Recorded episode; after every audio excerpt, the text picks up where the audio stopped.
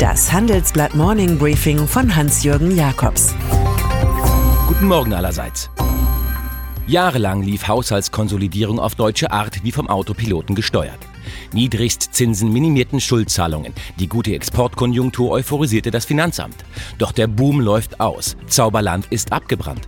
Für das Jahr 2019 geht der Arbeitskreis Steuerschätzung von Steuereinnahmen aus, die nur auf dem Niveau der letzten Schätzung vom Mai liegen, fand das Handelsblatt heraus. Danach komme es zur Stagnation, bestenfalls zu leichten Steigerungen. Zuletzt waren die Experten noch von einem zusätzlichen Finanzspielraum von 63 Milliarden Euro bis 2022 ausgegangen. Doch diese Summe ist nun eine Fata Morgana im Reich des Olaf Scholz. In Zeiten rauer Winde, wie sie jetzt aufziehen, rücken die Bedrohten zusammen. Das beweist auch der erste nationale Stahlgipfel in Saarbrücken mit rund 2500 Gästen. An der Saar verabredeten die Vertreter aus sechs Bundesländern eine Allianz der Stahlländer. Kräfte sollen gebündelt werden, um einen starken Stahlstandort im Lande für die Zukunft erhalten zu können, sagte die saarländische Wirtschaftsministerin Anke Rehlinger, SPD. Und Außenminister Heiko Maas, Landsmann und Parteifreund, deklamierte, Stahl gehört nicht ins Museum, Stahl ist Zukunft. Die andauernde Eskalation im Streit mit den USA ist Angela Merkel offenbar leid. Sie macht nun Konzessionsangebote. Die Kanzlerin soll versprochen haben, Deutschland für Importe von Flüssiggas LNG aus den USA zu öffnen. So will US-Präsident Donald Trump die russischen Lieferungen von Öl und Gas kontern.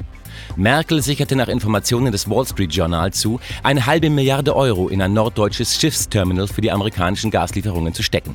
Albert Einstein kommentiert, alles sollte so einfach wie möglich gemacht werden, aber nicht einfacher. Die Bundesbank streitet mit ihren Mitarbeitern um eine jüngst verschärfte Richtlinie für private Finanzgeschäfte. Offenbar darf neuerdings rund jeder vierte der 11.500 Beschäftigten keine Anleihen, keine Aktien und andere Produkte von Finanzhäusern aus der EU mehr kaufen, berichtet die Frankfurter Allgemeine.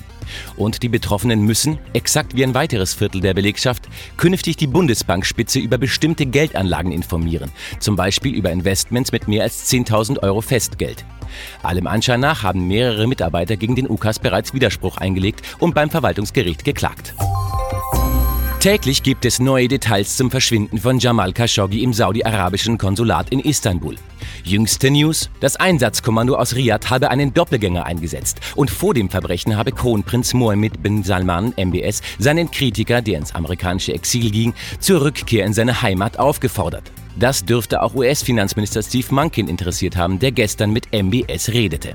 Die nackte Wahrheit rund um Khashoggi im Geheimdienstmilieu will heute der türkische Präsident Recep Tayyip Erdogan ausbreiten, dessen Spezialisten offenbar das Gebäude verwanzt hatten. Seine Regierungspartei spricht von geplantem Mord. Der Stoff übertrifft längst jeden Forsyth oder Le Carré um Längen. Und dann ist da noch Jared Kushner, Investor und Schwiegersohn von Donald Trump, den er ehrfürchtig Boss nennt. Der Berater im Weißen Haus hat das Wirken des US-Präsidenten jetzt als Black Swan bezeichnet, als extremes, unerwartetes Ereignis, das jeder Logik zu widersprechen scheint. Kushner referiert dabei auf eine Theorie des Wissenschaftlers und Essayisten Nassim Nicholas Taleb und hält auch weitere Wahlerfolge Trumps und seiner Republikaner für gut möglich. Das ganze Jahr 2018 sei nämlich auch, so der adrett nette Schwiegersohn, ein Black Swan. Ich wünsche Ihnen einen Tag mit unerwarteten Erfolgen. Es grüßt Sie herzlich Hans-Jürgen Jakobs.